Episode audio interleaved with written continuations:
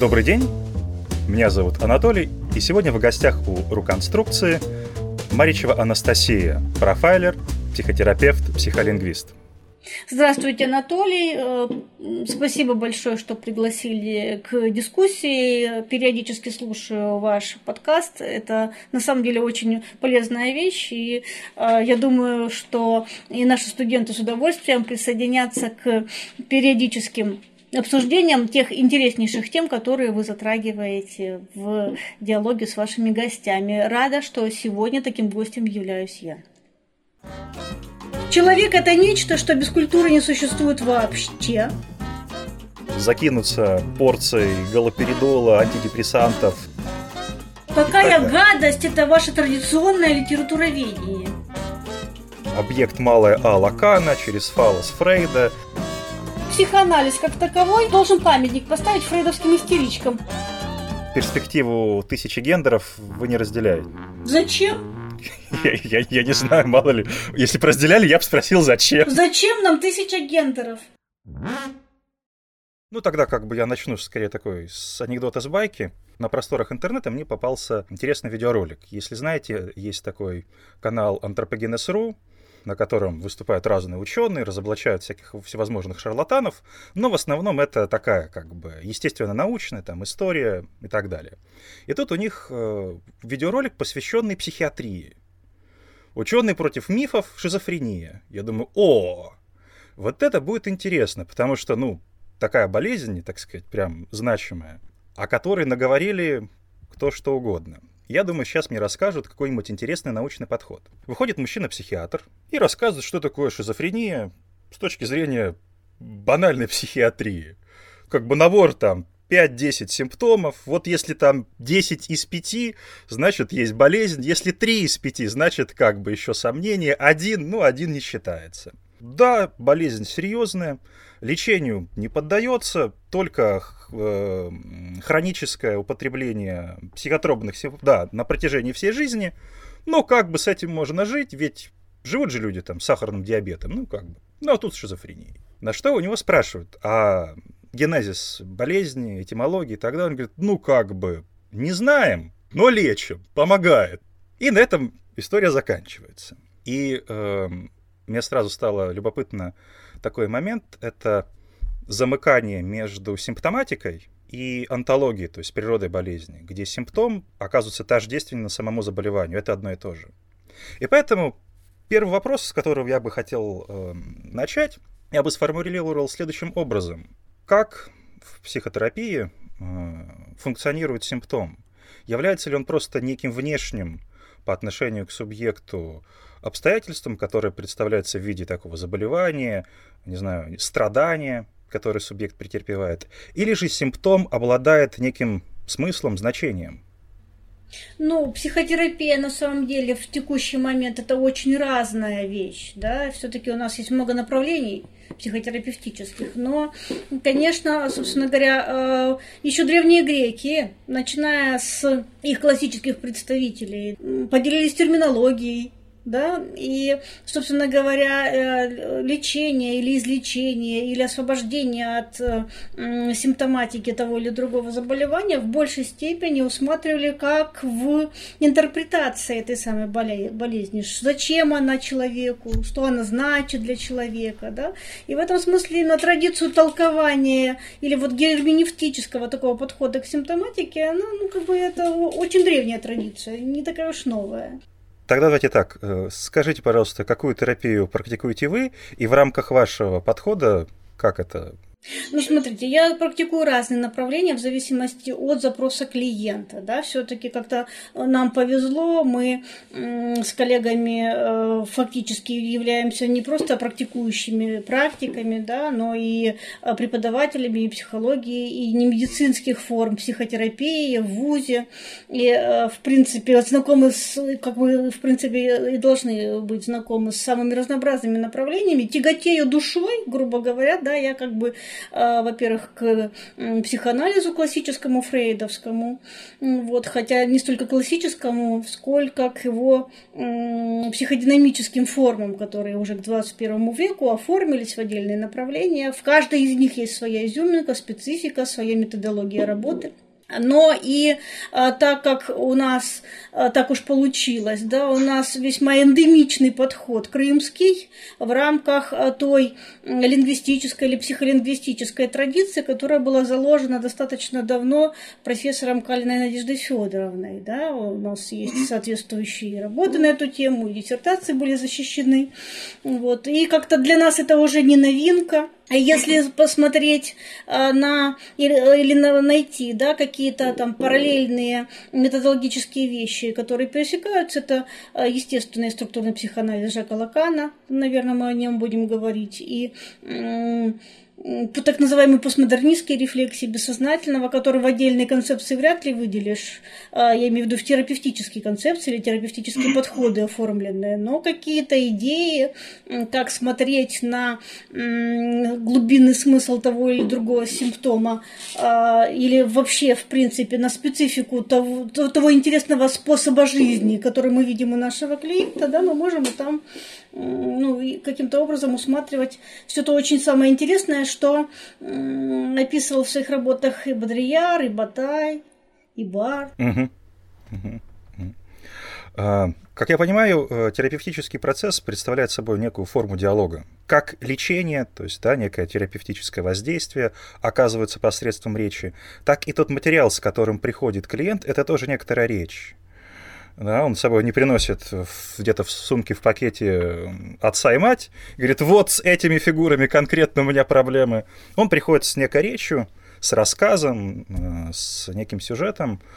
Э, чем отличается обыденное бытовое отношение к речи да, которые вот мы практикуем в э, беседах с друзьями и товарищами, от того обращения с речью, с которым подходит терапевт в этом вопросе? Я думаю, что тут очень условное разделение. Сейчас объясню почему. Клиент не приходит с речью. Э, приходит клиент с трудновыразимым внутренним опытом, с тем способом жизни, который он естественным образом практикует, даже не задумываясь о тех фундаментальных основах, которые его делают уникальным или эксклюзивным. Это его личный способ да, быть бытия или способ пребывания э, собой в этом мире, да, в своей собственной жизни. Я не даром говорю слово э, трудновыразимый. Он действительно выразимый трудно, отчасти потому, что не, не всегда хватает э, любому человеку языковых средств для этого самого выражения да, и мы с вами прекрасно понимаем, что если мы пойдем в языкознание, что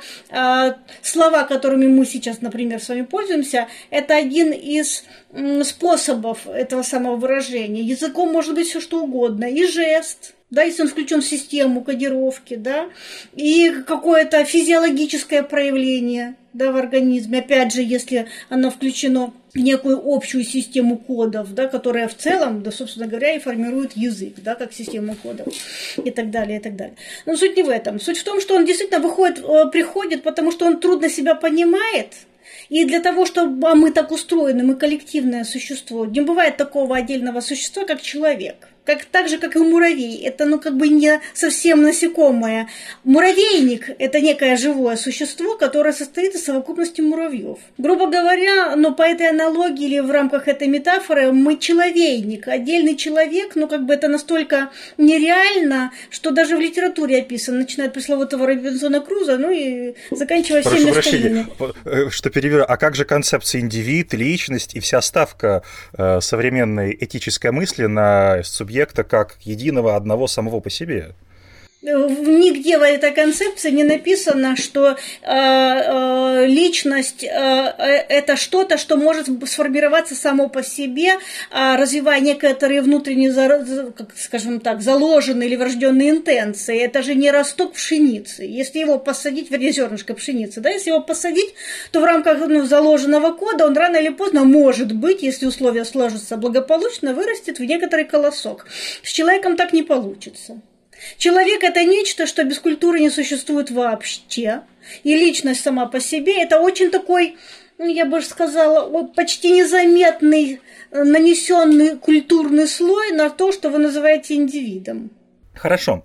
Тогда, если э, клиент приходит с трудновыразимым неким внутренним опытом, который мало того, что выразить-то трудно, подобрать-то слова, это ого-го, какая задача, так еще и сам по себе опыт этот является не то чтобы прям совсем уж прозрачным для него самого. Тогда что из его маловразумительного рассказа можно услышать? Как его речь, условно говоря, можно прочитать в таком случае? Ну, собственно говоря, задача терапевта с этой точки зрения, если же мы берем такой лингвистический да, вот аспект психотерапии, любой психотерапии, я не знаю ни одной психотерапии, которая бы на самом деле не, невозможно было бы рассмотреть с лингвистической точки зрения, ну, в смысле, с, без использования тех методов, да, которые характерны да, для психолингвистического и лингвистического. Ну, здесь да. тогда такое различие, что есть терапии, которые осознают этот, этот момент лингвистический, те, которые есть упорно которые не признают. упорно его не признают, ну какая разница, пусть не признают. Да? Знаете, как, как в рамках того той же самой шутки, если у вас паранойя, это не значит, что за вами никто не следит. Да, да. Окей, и э, получается следующая вещь. Да, э, в этом смысле э, аналитик это не тот, кто читает клиента как книгу. Аналитик, скорее всего, это тот, кто этому автору пытается перевести с маловразумительного, непрозрачного для него, непонятного языка, как бы если бы он занимался автописьмом, на понятный, сознательный клиентский язык, который, ну, окультуренный, который воспитанный, который каким-то образом сложился, да, социабельный. Вот примерно так это выглядит. В этом смысле аналитик не более чем переводчик. А если мы смотрим на аналитика с точки зрения ну, как бы переводчика, то самое вкусное в работе э, переводчика, как вы знаете, это попытка перевести с одного языка на другой вот эту труднопереводимую знаковую игру слов да, особенно метафоры, особенно какие-то устоявшиеся именно в данной культуре, в рамках данной традиции какие-то аспекты, да, ну, там опыта, да, и так далее, и так далее. И чаще всего именно они являются э, признаком вот того, с чего вы начали. Вы, вы начали шутки, да, которая должна была бы смазать весь процесс общения. Ну, шутки смазывают не только процесс общения, они очень хорошо налаживают а, аспекты коммуникации. И вот, собственно говоря, у Фрейда недаром а, есть две работы, которые напрямую нас ведут к методологии исследования этого а, непрозрачного или труднодоступного опыта, который мы бессознательно в конце концов назвали. Да? Вы, вы заговорили как раз вот про толкование сновидений, и одна из особенностей этого самого толкования, э, да, он вначале много раз описывает э, предыдущие предшествующие теории практики, всевозможные сотники, словари, если приснилось это, значит то-то и так далее. Однако мне, вот лично мне показалось любопытным наблюдением в толковании сновидений это то, что Фрейд никогда не понимает сон буквально. То есть непосредственные события его мало интересуют. То есть если во сне кто-то за кем-то гонится, в общем, он не интерпретирует это так, что кто-то за кем-то гонится. А, если переложить э, данный опыт как метафору на, на клиента, означает ли это, что когда клиент говорит о том, о каких-то своих событиях, он как будто бы говорит о чем-то другом? Ну, собственно говоря, клиент понятия не имеет, о чем он говорит. Поэтому, поэтому у меня и второй возникает вопрос. А, условно говоря, на какие как бы регистры, условно говоря, можно эту самую речь разделить? Если есть э, уровень некого формального внешнего содержания, да, вот жалобы там на, ну, собственно на родителей. говоря, давайте мы начнем с Фрейда. Парадоксально, но на самом деле Фрейд э, показал нам две вещи. Значит, первое, что сон нельзя интерпретировать с точки зрения прагматики. Да? Прагматика – это буквально отношение слова к именуемой этим словом вещи. То есть, если я говорю гриб, я предполагаю, что это нечто, что растет в лесу, куда мы можем с вами пойти с ножиком, срезать, положить в лукошко, замариновать и употребить приятным для себя способом. А, но если, например, с нами будет сидеть третий товарищ э, под действием психоактивных веществ, да, он может сказать, что я пошел с вами гулять в лес, тут я увидел гриб, и гриб сказал мне «Привет, товарищ, товарищ, какой сегодня замечательный день. Да? И мы с вами прекрасно понимаем, что с точки зрения содержания структуры его речь, собственно говоря, нормально. Но с точки зрения прагматики, ну, грибы не разговаривают. Так вот, э, собственно говоря, никакой прагматики в сновидении, этого да, уровня интерпретации в сновидении нет. Но как только Фрейд начинает подходить к интерпретации символического значения, рано или поздно он как раз уходит в буквальность. То есть букваль... не в ту буквальность, что вот я побежал, да, а в ту буквальность, которая имеет отношение к фонетическому строю слова, то есть вот буквальность буквально как она звучит. То есть, по сути, э, происходит своего рода некий такой отрыв э, денотата, то есть значения от слова, и в качестве буквы остается исключительно самоозначающее. То есть фонема, слово, и вот она уже можно, может рассматриваться ну, как, как многослойно применимая или многонаправленно применимая. Потому что, например, если я говорю, что со мной приключилось такое-то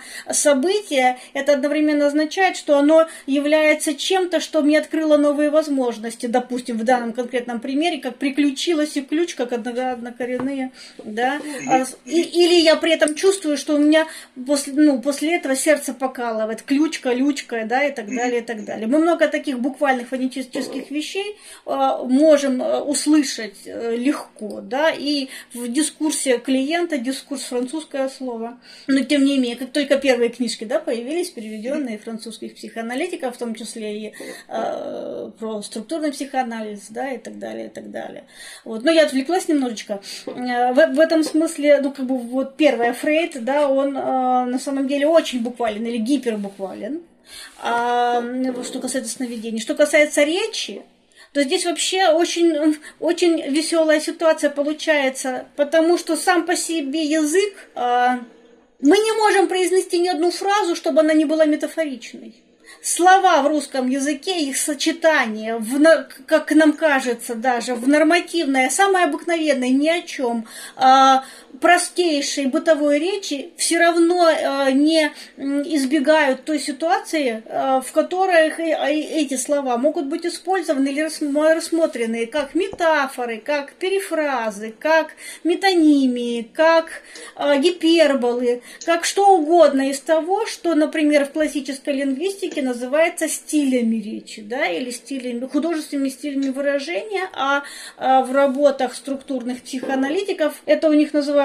ну, как и у нас, лингвистическими тропами, а с точки зрения Лакана это вообще чуть ли, ну, как бы не те первейшие вехи, вешки или отметины, или маркеры, смотрите, сколько я уже синонимов, да, хотя они совершенно различны по смыслу, подобрала к тому, чтобы именовать ту точку, на которую мы не можем не обращать внимания каждый раз, когда клиент или любой другой человек, не будучи в этой роли, произносит какой бы ни было дискурс, как ту речь, которая не просто э, производится э, как бы ни о чем, если бы я просто зачитывала сейчас инструкцию к микроволновке, но изобилует эмоциональными включениями, моим субъективным опытом, моим отношением к той ситуации, в которой я сейчас нахожусь, или там описывала бы образы там памяти тех событий, которые бы являлись для меня важными. Так вот, просто речь от дискурса, который на самом деле является объектом исследования, э, допустим, лингвистического психоаналитика, да, отличается тем, что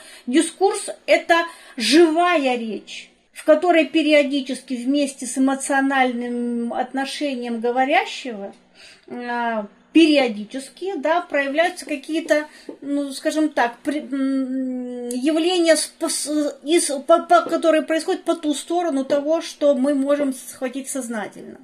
Откуда-то из другого места приходит, например, оговорка, ослышка, какая-то ошибка, которая потом на поверке, ну, на поверку вы, ну, выясняется, да, является, собственно, не такой уж ошибкой. В таком случае, в таком случае возникает э, следующая особенно ну, такая некая сложность, с которой, как я полагаю, сталкивается терапевт в практике, заключающаяся в том, что а как различить э, верную интерпретацию, верную находку, да, верный знак, верную фонему, которая повторяется в дискурсе, от, э, ну, скажем так, не, некого СПГС, некого поиска смысла на ровном месте, потому что, да, поскольку знак всегда отсылает к другому знаку, да, у Вингенштейна есть такая история о том, что при бесконечно великом объяснении можно да, любую последовательность продолжить любым элементом. Это значит, что если прям вот хорошечно постараться, то в принципе любое слово может означать вести куда угодно. И только Особенно от меня зависит от слушающего и интерпретирующего. Да, а только от меня зависит, где я остановлюсь и к чему я ее приведу. Есть очень четкие критерии еще Фрейдом заложены. Это, это классические, самые базовые да, посылы психоанализа. Что такое бессознательное? Бессознательное – это то, что производится или происходит в процессе вытеснения. В результате вытеснения э, э, из э, сферы сознания убирается то, что мы называем декорациями, то есть время, место, э, образы, формы э, и так далее, и так далее. А эмоция, то есть аффект, который сопровождал да, э, этот материал, она никуда не девается, она остается. И потом в процессе того, как человек далее ну, как бы реализуется, далее накапливает опыт, э, происходят такие точечные моменты вытеснения, материал уходит, а эмоциональный запас, запал, он остается. И каждый раз, когда человек ну, как бы попадает в ситуацию, которая тем или иным способом намекает на то, что было вытеснено, да, он э, имеет некоторые нарушения в психическом функционировании. Это ошибочные действия, либо неправильные, неадекватные действия на ситуацию. Это не, чрезмерные или недостаточная эмоциональная реакция на раздражитель в той ситуации, в которой он оказался. Либо какие-то нарушения в когнитивной сфере, ну, например, навязчивые мысли, от которых человек не может отделаться, или невозможность там вспомнить то, о чем говорил там минуту назад, да, ощущение перегрузки. Суть в том, что при вытеснении обрывается ассоциативная ниточка, как раз вот та ниточка, о которой говорили вы. Слово цепляется за слово, потом за слово, потом за слово, слово, а потом вытеснение, опа, и слова нет.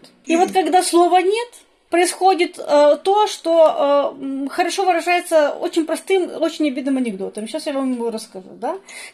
Папа с мамой уходят э, в театр, ну или в гости, и оставляют маленького мальчика дома. Э, раньше, э, когда еще не было цифровой техники, были такие магнитофоны с пластинками виниловыми, да? И там был носитель, иголочка, которая звук снимает. И вот они оставляют маленького мальчика, ставят ему пластиночку виниловую со сказкой и уходят куда им там надо. Через час они, они возвращаются домой, открывают дверь и видят следующую картину. Маленький мальчик сидит на кровати, все лицо в крови, бьется головой о притолоку кровати и кричит «Хочу, хочу, хочу!»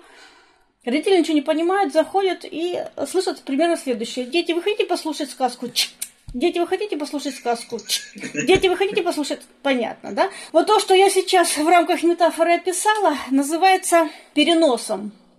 То есть, когда у человека что-то не получилось, когда оборвалась вот эта самая, да, цепочка а, ассоциативная, человек автоматически вынужден перепроживать ту или иную ситуацию, в которой вытеснение произошло снова, снова и снова, до того момента, пока либо он случайно ее не разрешит, либо, ну, как бы до момента, когда кто-то где-то как-то, желательно в кабинете аналитика, как раз поможет ему вернуть вот это вот вытесненное слово, вытесненное значение, да, и встроить его на место, да, для того, чтобы он дальше там продолжил этот самый ассоциативный ряд. Грубо говоря, поэтому, основываясь, я пытаюсь достаточно сложную вещь достаточно просто объяснить, да, в рамках метафоры. А, а, в других вариантах, не столь явных, когда мы не имеем дела, например, с психосоматикой, где-то все очевидно, вот буквально очи видят, да, исчезновение симптома. И, или это не стероидная, допустим, да, а, симптоматика, а другая, там, обсессивная, допустим, депрессивная или маниака, или какая-нибудь еще, да, а, то а, обычно в дискурсе человека происходит это примерно следующим образом. Человек вам рассказывает какую-то тематику, а потом опять возвращается к рассказу этой тематики а потом опять возвращается к рассказу этой тематики в том или ином варианте, пока вы не поймете, что же за сообщение он пытается донести. И тут главное не то, что он пытается донести это до вас, хотя и до вас в том числе, потому что в данный конкретный момент слушаете именно вы но еще до кого-то, кто не присутствует рядом с вами, но как бы сгущается из воздуха. Да, как бы если бы вы были кем-то важным в жизни э, того человека, который этот дискурс производит. Так вот, в тот момент, когда вы правильно считываете это послание, если вам удается интуитивно ли или при помощи определенных методологических средств правильно распознать, читать, интерпретировать, или хотя бы, э, скажем так, реконструировать, даже придумать, да, то, что должно было бы по логике быть, да, на этом месте, и вы попадаете в точку, клиент больше никогда в жизни к этой тематике не возвращается. Более того, в дискурсе появляется то, о чем клиент раньше не говорил. Так вот, э, когда мы учим своих студентов, они прекрасно знают, что э, неважно, сказал клиент да, нет, промолчал, дернул ли он ножкой или ручкой махнул. Суть в том, что если он выдал новый пласт информации, то есть ассоциативная цепочка продолжилась дальше, значит, интерпретация была верна. Если он другими словами, но тем не менее, вернулся к предыдущей тематике, значит, вы что-то не услышали. Хм. Здорово, здорово. Мне тогда мне сейчас э, на ум такая пришла такая мысль о том, что верность в данном случае носит э, не характер истинности в рамках э, философского суждения, где э, подтверждается содержание, а носит скорее такой тактический характер. То есть если испытуемый на клиент продолжил что-то говорить, продуцировать речь, значит, с тактической точки зрения интерпретация сработала. Она выдала новую информацию. Все. Остальное не важно.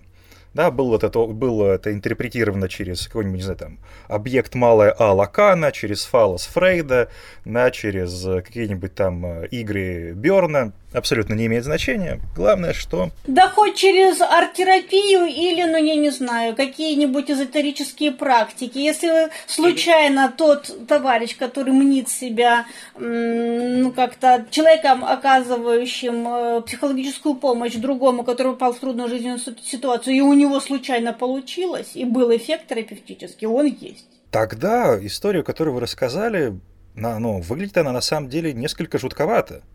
Потому что, во-первых, э, субъект оказывается не просто говорящим, он говорит то, о чем понятия не имеет. Это не просто романтический миф, где я хочу выразить некое чувство, но при этом чувство удерживается как какое-то внятное у меня тут вот. Я просто слова ищу подходящие, поэтому и сравниваю любимую то с луной, то с океаном, то с песчинками, и чем попало.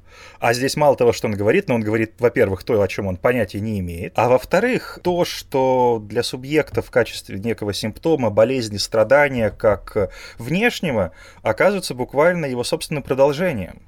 Более того, это продолжение содержательное, то есть оно э, связано со смыслом. Тогда у меня возникает вопрос, э, вот эм, не оказывается ли это само положение вещей несколько тревожным, что подталкивает субъекта скорее к такому более примитивному восприятию своей психологической жизни, такой, где все четко разложено по полочкам, я не я, и все это не более чем химия в голове, поэтому намного проще э, закинуться порцией галоперидола, антидепрессантов, э, каким-нибудь седативным, нежели и так далее.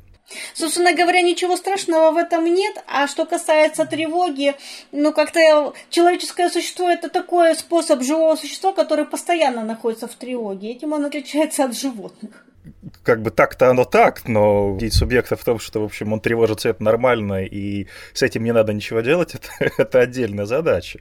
Потому что современный мир как раз-таки подталкивает к тому, что будь продуктивным, вставай вовремя, не испытывай чувство вины, Что тревоги, еще сильнее, скажите мне, подстегивает это колесо тревоги, у нас получается замкнутый круг замечательного автоматического воспроизводства, о чем, ну вот, э, Гватари, да, и Делез замечательно написали в своей, своем шизоанализе, анализе, да, в этих машинах желания, машинах власти и остальной машинерии, которая характеризует человеческое сообщество. Не оказывается ли здесь тогда э, психоанализ и психоаналитическая терапия, э, стоящие своего рода в некой оппозиции к э, существующему порядку вещей, власти, и в том, что можно назвать э, психократией, да, фармакологической машинерией, которая поддерживается ну, неким таким э, в виде наукой, в виде биологии, нейрофизиологии и прочими дисциплинами, которые как раз-таки пытаются субъекта в вот эти самые рамки стимула-реакции да, уложить.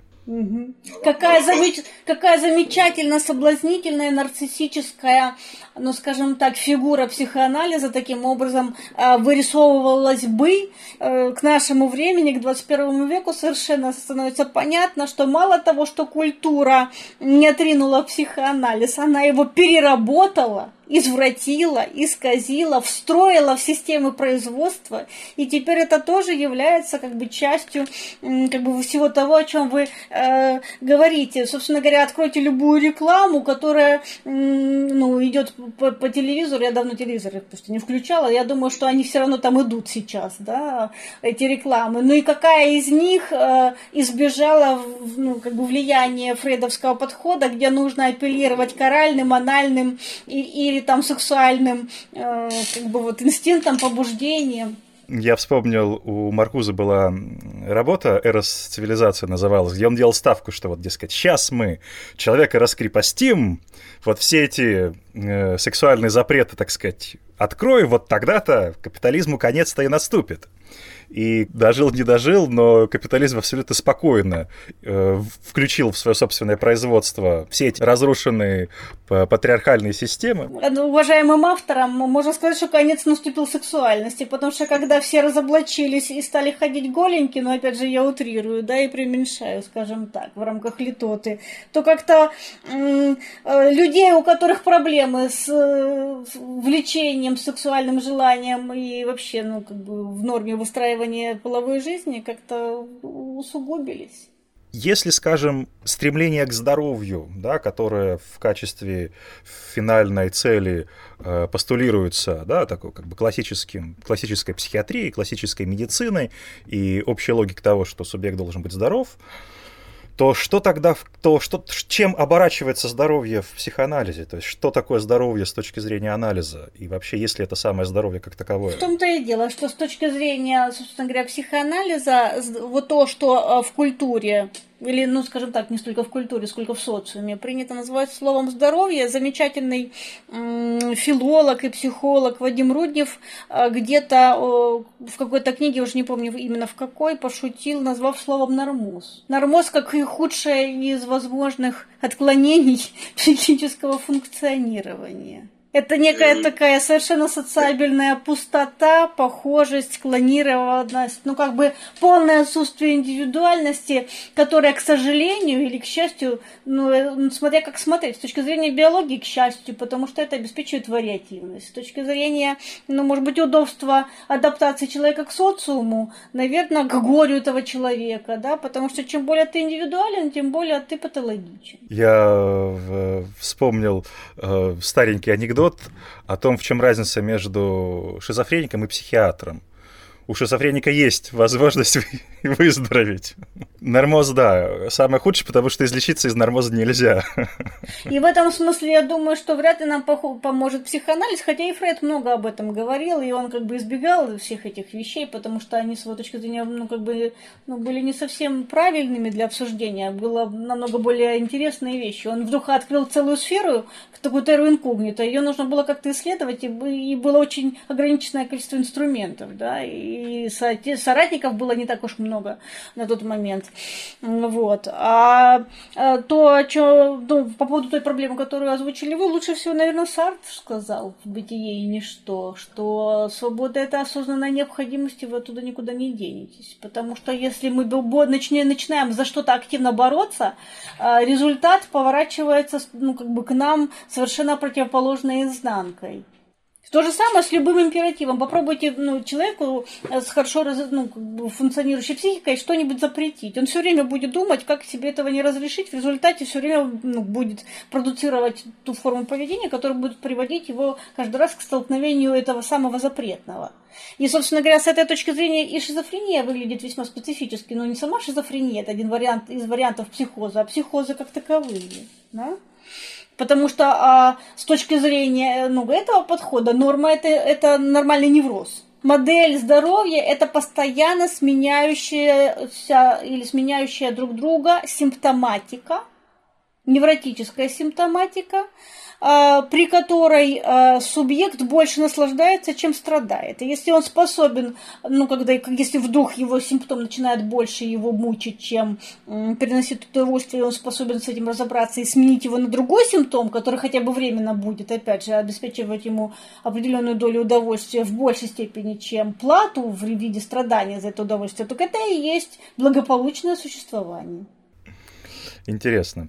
Э, я вот хотел тогда вернуться к тем фигурам парадоксов, э, которые озвучили по поводу тревоги, по поводу вот вещей, связанных с запретом и так далее. То есть, окей, мне понятна фигура невротика, который тревожится по поводу того, что он тревожится. Но когда, скажем, в психологической мысли рассказывает о том, что некое естественное состояние человека — это самое ценное, и поэтому для того, чтобы этого естественного состояния достичь, нужно прикладывать усилия раз, два, три, четыре, пять, у меня возникает вопрос о том, а что же это за естественное состояние, которое достигается неестественным способом? Ну что тогда такое, что мы можем считать естественным состоянием человека, которого нужно еще очень сильно прикладывать усилия? Я скорее не о том, что такое естественное, скорее про противоречие, что естественное достигается неестественным способом. А, ну это же, э, как вот опять чуть-чуть не попало в ту же самую ловушку, да? Это естественная ловушка культуры, которая предписывает, что для того, чтобы быть собой, тебе нужно еще очень сильно стараться. Может, да, да, может ли кошка стать еще котее? Ну, как, понимаете, э, это как бы, ну, это звучит смешно, но разве э, императив «будь собой» не является одним из фундаментальных таких как бы призывов вообще самой гуманистической инициативы? Да, потому что, ну, как бы сам по себе императив уже как-то сводит зубы. Но, но, но об этом и речь, что если э, императив «будь собой» представляет некое внешнее требование, которому нужно соответствовать, тогда вопрос, а что это означает? Это что за конструкция-то такая? Ну, тогда для психоаналитика первое, что приходит в голову, это э, кто, ну, кто, этот, кто является владельцем императива, кто держатель. Кто тот господин, который приказывает? Кому нужно, чтобы мы были собой? Или чтобы вот я конкретная была собой? Какой собой, где собой, и, ну и так далее, и так далее. Кто приказал, кто императив издал, и почему люди начинают ему следовать. Тогда можно такой, как бы такой заход сделать, немножечко э, с другой стороны. О том, что э, о том, что психоанализ, э, как я понимаю, функционирует не просто как некая теория, которая выдвигает очередной взгляд на человека в ряду других теорий. А, да, вот этот вот самый момент относительно того, кто говорит, потому что скажем, когда Винникот пишет в работу про эту самую достаточно хорошую мать и показывает, что это естественное состояние для матери, и перечень пунктов, как это естественное достичь и так далее. И понятно, что вопрос, который можно задать аналитически Винникоту, в общем, как бы, а кто это требует, кто это говорит? Потому что очевидно, что это не сам Дональд. Это не сам Дональд, скорее всего, Дональд говорит э, с позиции того ребенка, которому было бы комфортно иметь маму не депрессивную, не тревожную. Вот. Парадокс только в том, что сам Винникот этого абсолютно не замечает. Он убежден, что в том, в то, что он говорит, то, что он пишет, своего рода изолировано от тех феноменов, от э, того бессознательного, о котором он говорит. Что, дескать, можно занять такую позицию и так судить о желании, о влечении, чтобы не быть влечением и желанием захваченным. Ну, скажем так, это этическая позиция психоаналитика, к которому ну, те, в, в, в классической теории можно стремиться, ну, знаете, вот как э, математическая функция стремится к пределу. Не предел совершенства, да. Ну да, но если не стремиться, то мы можем много дров наломать, и вы, будучи захваченным или включенным в тот э, спектакль или в тот хаос, э, динамики, в котором вы будете не более, ну или аналитик будет не более чем каким-то осколком частичного объекта внутреннего мира своего клиента, и тогда ничего не получится. Нет, ну что-то получится у клиента, но ничего не получится с точки зрения терапевтического эффекта. Грубо говоря, хороший терапевт, неважно в какой, ну сейчас пошучу, конфессии он принадлежит, да, а, вот, а, он способен а, дать результат клиенту, да, а, не обучая клиента ни гештальту, ни психоанализу, то есть, грубо говоря, не форматируя психику клиента в ту конфессию, да, которую он, опять же, ну, принадлежит, не обучая языку психоанализа, для того, чтобы потом на этом языке ему же и помочь не обязательно форматирую языку и так далее, согласен, но тогда встречный вопрос. А э, те ценностные установки, которые имеет терапевт, его идеологические, философские и так далее, неужто они оказываются в неком таком как бы изолированном состоянии, не оказывают никакого влияния? Они же, они же будут непосредственно присутствовать в практике, и так или иначе. Есть так называемые универсальные компетенции, когда мы учим чему-то наших студентов. Я думаю, такие же универсальные ценности должны быть и у людей. Вернее, не то, что я думаю, они есть у людей, не должны быть, они есть, да. А вот. Если есть какая-то ценностная установка, которая влияет на вашу практику, горе вашим клиентам на самом деле. Потому что тогда это не наука, не научный подход, не э, практика э, ну, вот, психологической помощи с точки зрения э, знания. Это религия. Если я что-то делаю, потому что у меня такая ценностная установка, это религия. Я в это верю. Но не, не, не существует терапевта без ценностных установок. Чем ценностные установки гештальтиста отличаются от ценностных установок, э, ну, допустим, не знаю, арт-терапевта или психоаналитика? Какая разница, если они и существуют?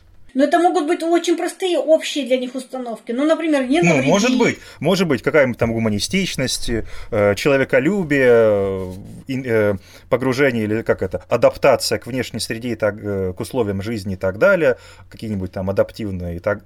Вопрос в другом.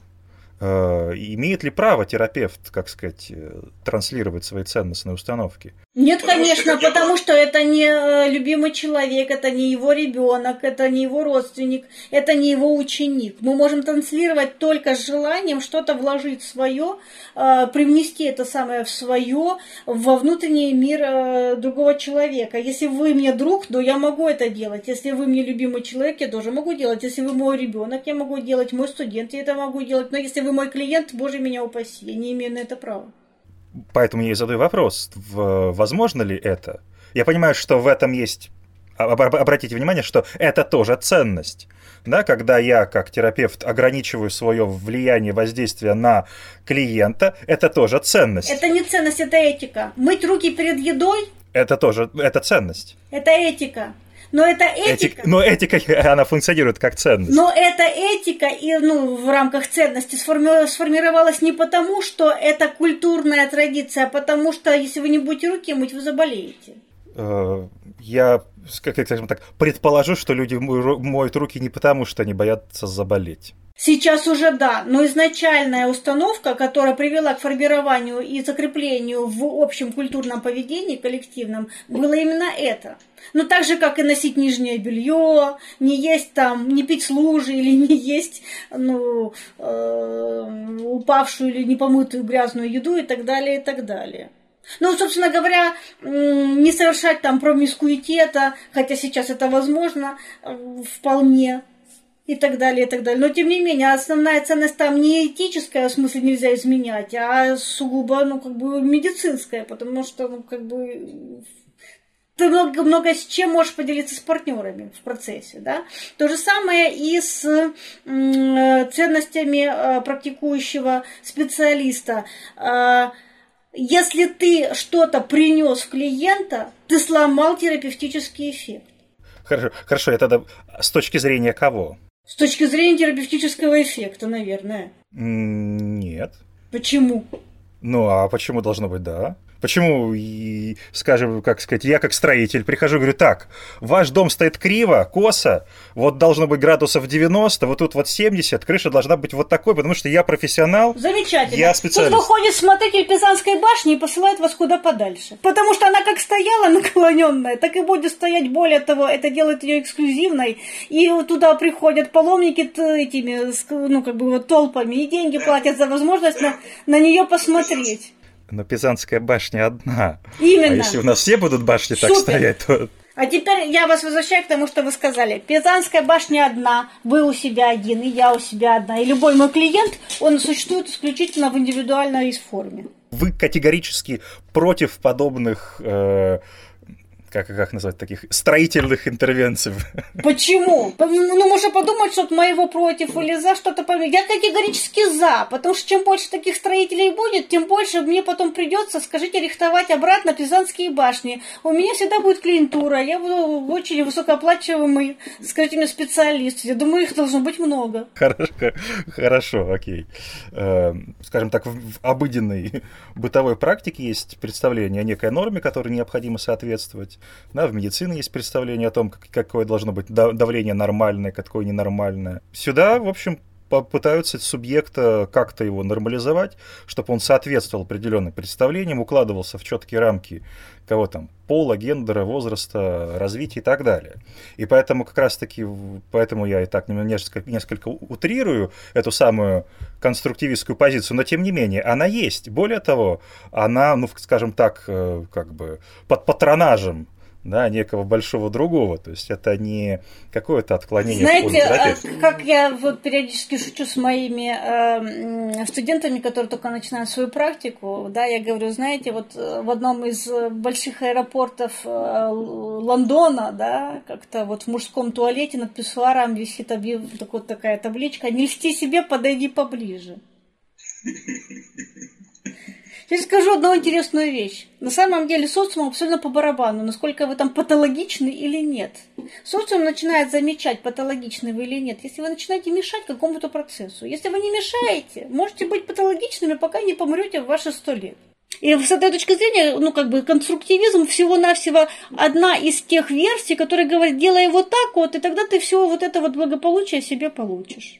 Но это как-то несколько, на мой взгляд, не соотносится с скажем так, современным, современными тенденциями в э, социальном, политическом поле, где, с одной стороны, есть э, резкая такая традиционалистская позиция о том, каким должен быть субъект, причем не просто как набор качеств, признаков характера, но прям вот тот самый целый сценарий жизни, сколько там детей иметь, в каком возрасте и так далее.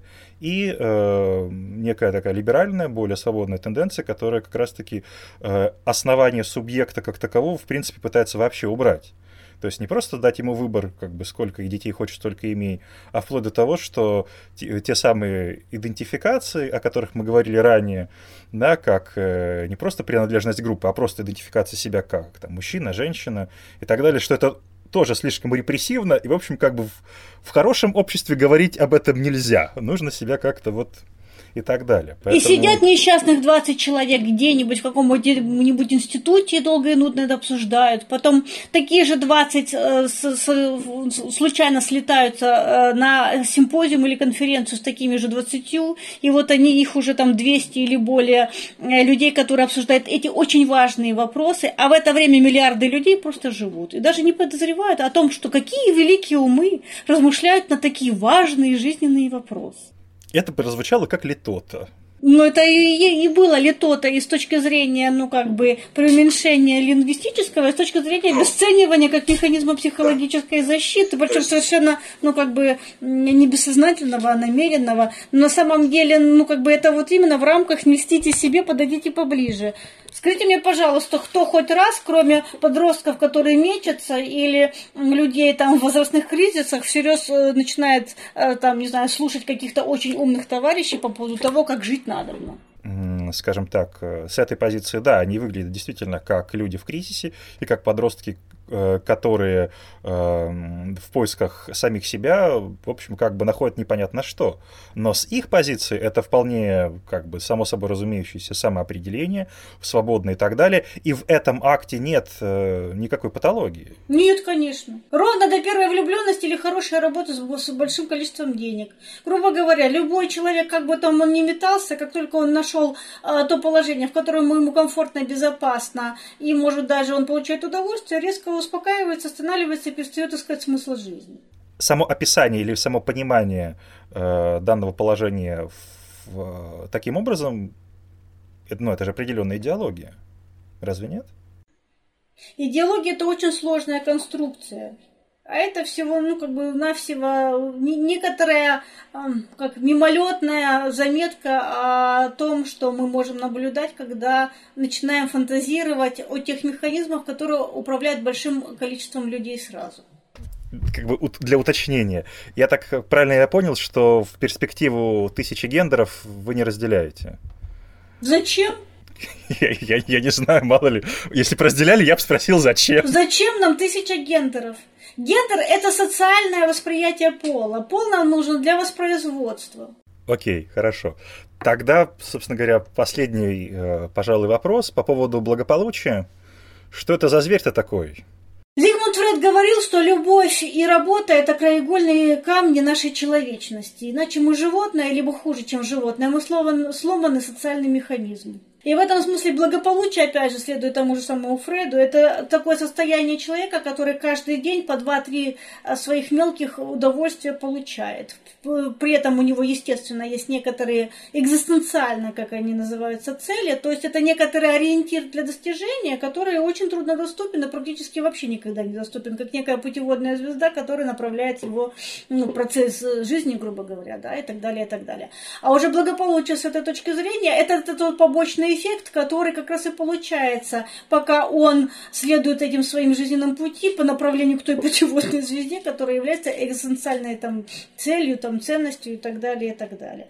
То же самое мы можем сказать и о терапевтическом процессе. Собственно говоря, любая терапия в рамках любого подхода, если это действительно терапия правильная, да, ну, как бы серьезная, это не более чем имитация простой человеческой жизни в отдельно искусственном экспериментальном пространстве терапевтического кабинета кабинета любого терапевта, да, в рамках любого направления. Мы всего-навсего имитируем, делаем модель, и на этой модели становится совершенно очевидно, что, как, чего, почему, как он воспринимает человек себя, окружающий мир, что ему мешает, что искажает его восприятие, какие когнитивные, эмоциональные или поведенческие ошибки мы здесь видим, как это связано с проявлением его индивидуальности, вот, и, ну, и все, что с этим связано. И в этом смысле слова познание или или исследование, да, вот этой терра инкогнито внутри человека, внутри клиента, это и есть тот, тот самый аналог этой самой недостижимой истины или недостижимой экзистенциальной цели только в кабинете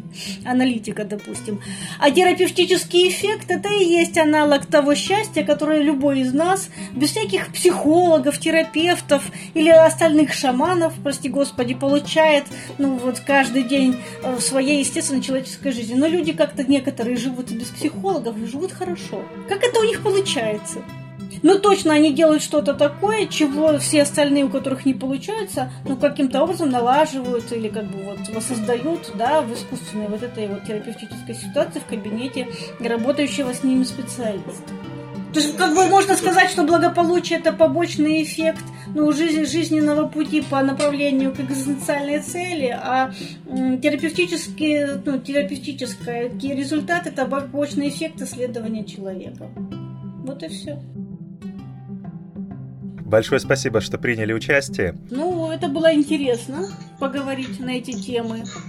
Вот. Мы, собственно говоря, открыты дальше к диалогу.